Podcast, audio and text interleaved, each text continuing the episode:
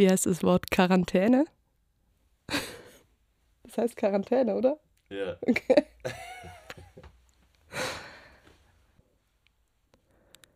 Quarantänetagebuch Teil 1 Wir mussten lauthals lachen, als Österreich verkündete, dass Versammlungen von mehr als fünf Personen nicht mehr gestattet sind. Wir sind zu siebt. Vielleicht sollten wir losen, welche zwei ausziehen müssen. Vorübergehend, natürlich bis alles wieder normal wird. Falls alles wieder normal wird. Es wird doch wieder alles normal. Sie hat früh gehandelt, die österreichische Regierung, hat alle Register gezogen. Unis zu, Schulen zu, Bars zu, Restaurants, Museen, Theater, Hofburg, Rathaus und so weiter. Sogar der Basketballplatz vor unserer Haustür ist zu. Verriegelt. Bis auf weiteres. Wien ist ganz schön sexy ohne die ganzen Touristinnen. Wenn dann noch die Sonne rauskommt. Hm. Letzte Woche war ich bei Sean im 22. Bezirk. Für alle nicht in Wien wohnhaften Menschen, das ist ziemlich außerhalb. Er hat einen Garten mit Hochbeet und Bäumen und einer Slackline dazwischen. Quarantäne fühlt sich mehr an wie Urlaub im 22. Aber da darf ich jetzt nicht mehr hin. Wir haben in der WG beschlossen, bis auf weiteres, und weiteres wird oft diskutiert, keine Leute außerhalb der WG mehr zu treffen. Auch nicht in der WG also halt einfach nur uns, gegenseitig. Macht bestimmt Sinn, macht aber auch bisschen traurig. Hier im sechsten haben wir keinen Garten. Wir haben auch keinen Balkon und keine Terrasse. Letzte Woche sind wir über die Regenrinne auf das Nachbarsdach balanciert, um der Sonne und dem Frühling zu frönen aber auch das dürfen wir jetzt nicht mehr machen. Sie könnte einreißen, wir runterfallen und der Regen nicht mehr in ihr rinnen. Also bleiben wir genau da, wo wir sind. Zu Hause. Wenn man rausgeht, wird man von der Polizei kontrolliert. Man braucht einen Wisch von der Arbeit, der sagt, dass man raus darf oder muss beweisen können, dass man nur mit Leuten unterwegs ist, mit denen man auch zusammen wohnt. Man darf nicht rasten, nur fortbewegen. Wer die Maßnahmen nicht beachtet, riskiert eine Geldstrafe. Bis 3600 Euro. Das ist viel. In Wien wurden bis dato 550 Geldstrafen verteilt. Hazel Brugger hat mit El Guni zusammen einen Händewaschsong auf YouTube gepostet. Ich kann's mir nicht anhören. Unser Internet funktioniert nicht immer, ist überfordert. Es kommt sonst selten vor, dass wir alle gleichzeitig zu Hause sind. Einkaufen ist toll. Kurz raus, Sonne genießen, Alltag entfliehen, ich vergesse immer wieder genügend Abstand zu allen Menschen zu halten.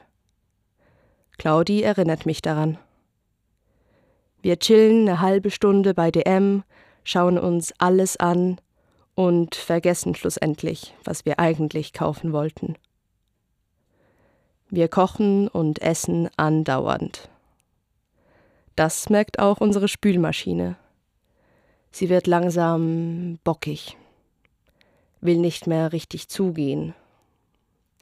Gestern haben wir einen Spanngurt von hinten um sie gespannt, und immer wenn man sie zumacht, muss dieser verhakt werden.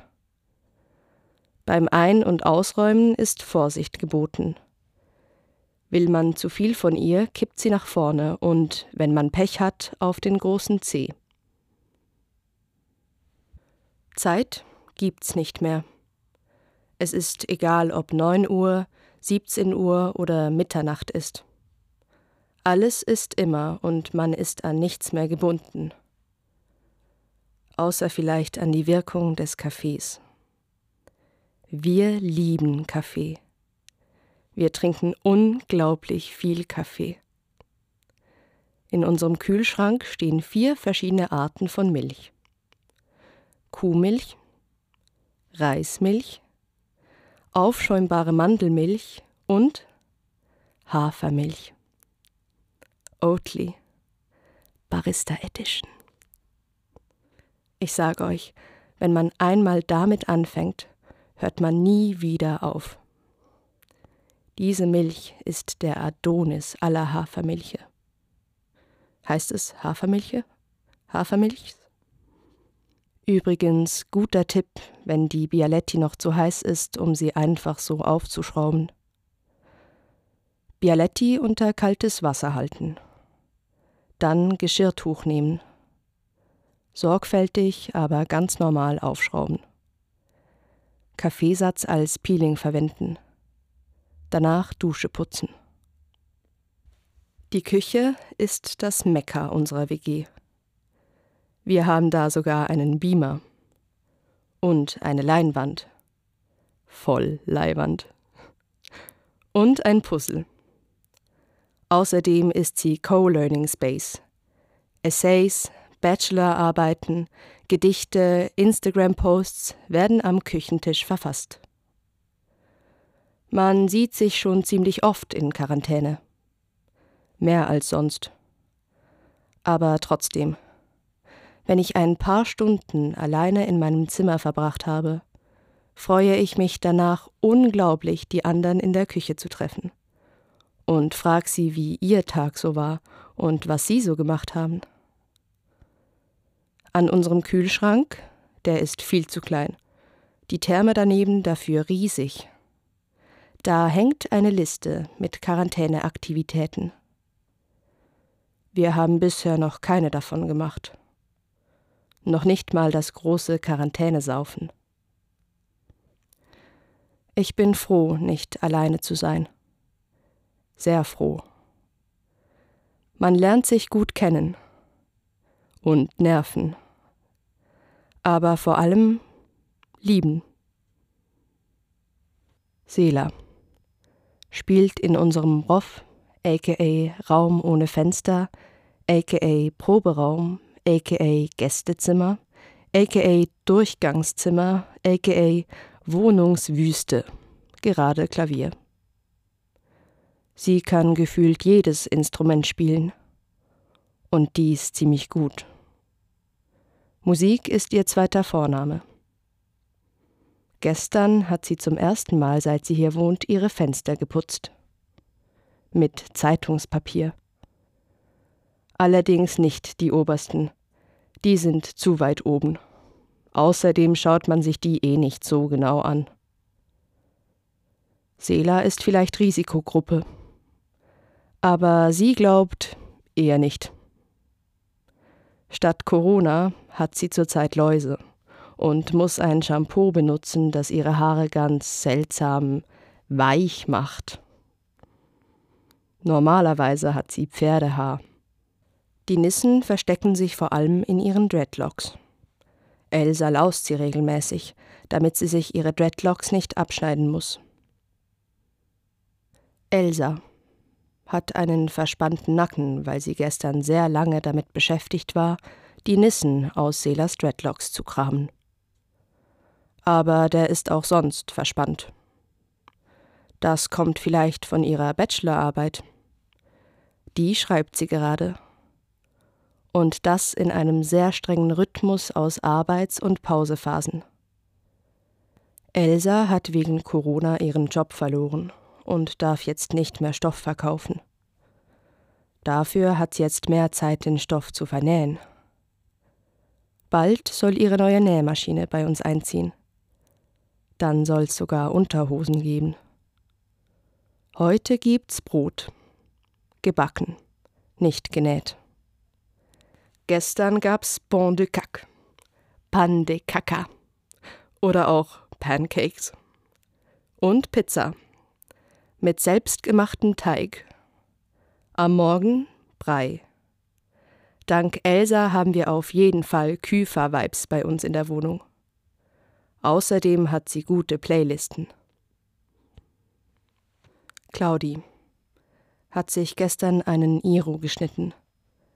Falls scheiße aussieht, eh egal, wächst nach, bis wir wieder raus dürfen. Sieht aber nicht scheiße aus, sieht geil aus, richtig geil. Am liebsten würde sie jeden Tag baden. Im Dunkeln, mit was zu rauchen.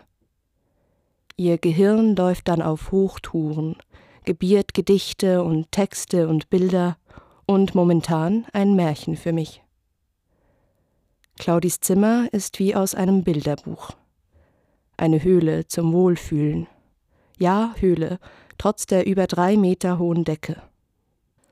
Heute hat sie erst den Schaukelstuhl in ihr Zimmer, dann wieder aus ihrem Zimmer und dann den grünen Sessel reinbuxiert.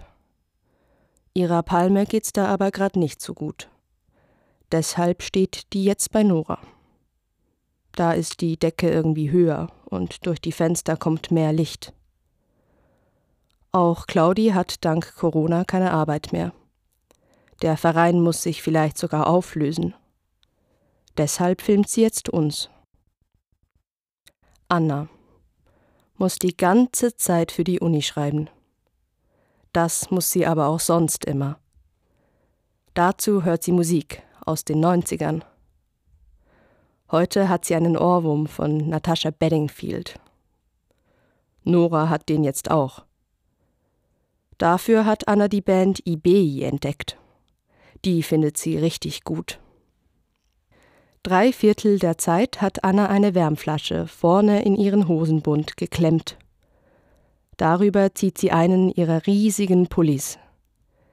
Sie sieht dann ein bisschen schwanger aus. Wenn sie Wasser kocht, dann meistens für die Wärmflasche. Da ist sie aber sparsam und schüttet jeweils das Wasser aus der Wärmflasche in den Wasserkocher und wieder zurück. Diesen Vorgang wiederholt sie sehr oft. Dank Anna haben wir gute Puzzles in der WG. Momentan arbeiten wir an Die Erschaffung Adams von Michelangelo. Eigentlich sind wir damit schon fertig. Nur ein Teil fehlt noch. Luke hat das letzte Puzzleteil versteckt. Darauf ist der Penis von Adam zu sehen. Er will, dass wir den Puzzlepenis erst reinmachen, wenn die Quarantäne vorbei ist. Alle wollen dann zuschauen. Momentan liegen Papierfetzen auf dem Loch, um den fehlenden Penis zu verdecken. Luke stiehlt sich jeden Morgen in sein Tonstudio, weil dann niemand anderes da ist und er ungestört Musik machen kann, ohne jemanden anzustecken oder angesteckt zu werden. Eigentlich würde Lukes Band Takeshis Cashew gerade ihr Album aufnehmen. Weil das nicht geht, will er jetzt halt viele Follower auf Instagram und Social Networked mit Nora um die Wette. Würde Luke seine langen Haare schneiden, sähe er vielleicht aus wie ein Wirtschaftsstudent und würde sich Lukas nennen. Dank Corona kann er wahrscheinlich nicht mit Amelie nach Portugal ziehen. Seine Mama fände das gut. Amelie hätte fast in Deutschland Quarantäne machen müssen. Aber im letzten Moment hat sie es doch noch zurück zu uns geschafft allerdings mit einer riesigen Mappe. Aber das war nicht so schlimm, die Züge waren eh alle leer. Kaum angekommen, hat sie sich Twitter runtergeladen. Sie rennt jetzt jeden Morgen um die Häuser, jeden Tag fünf Minuten mehr.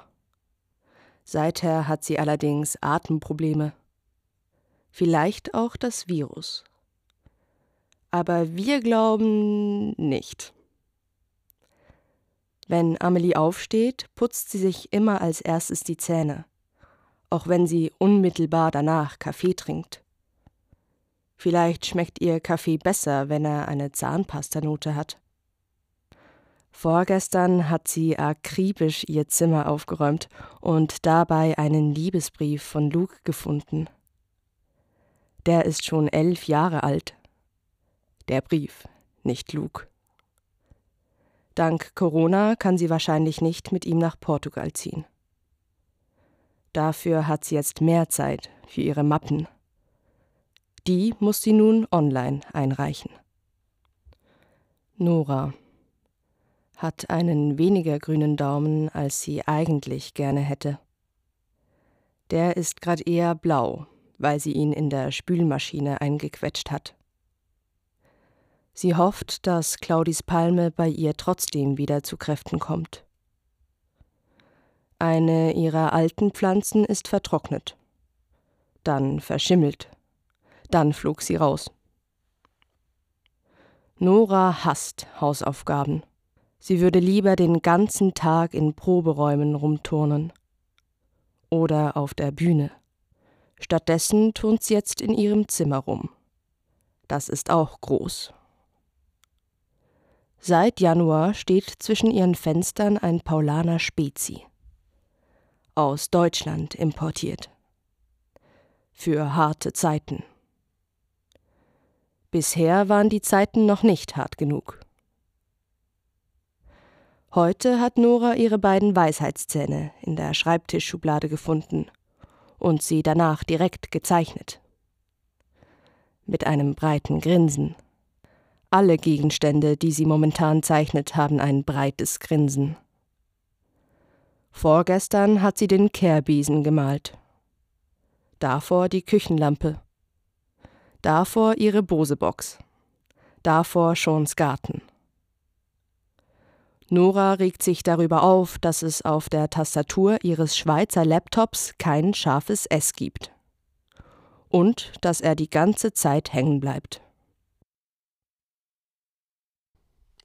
Sie hörten Quarantäne-Tagebuch Teil 1 von Nora Selina Wahl. Ja. War gut, oder?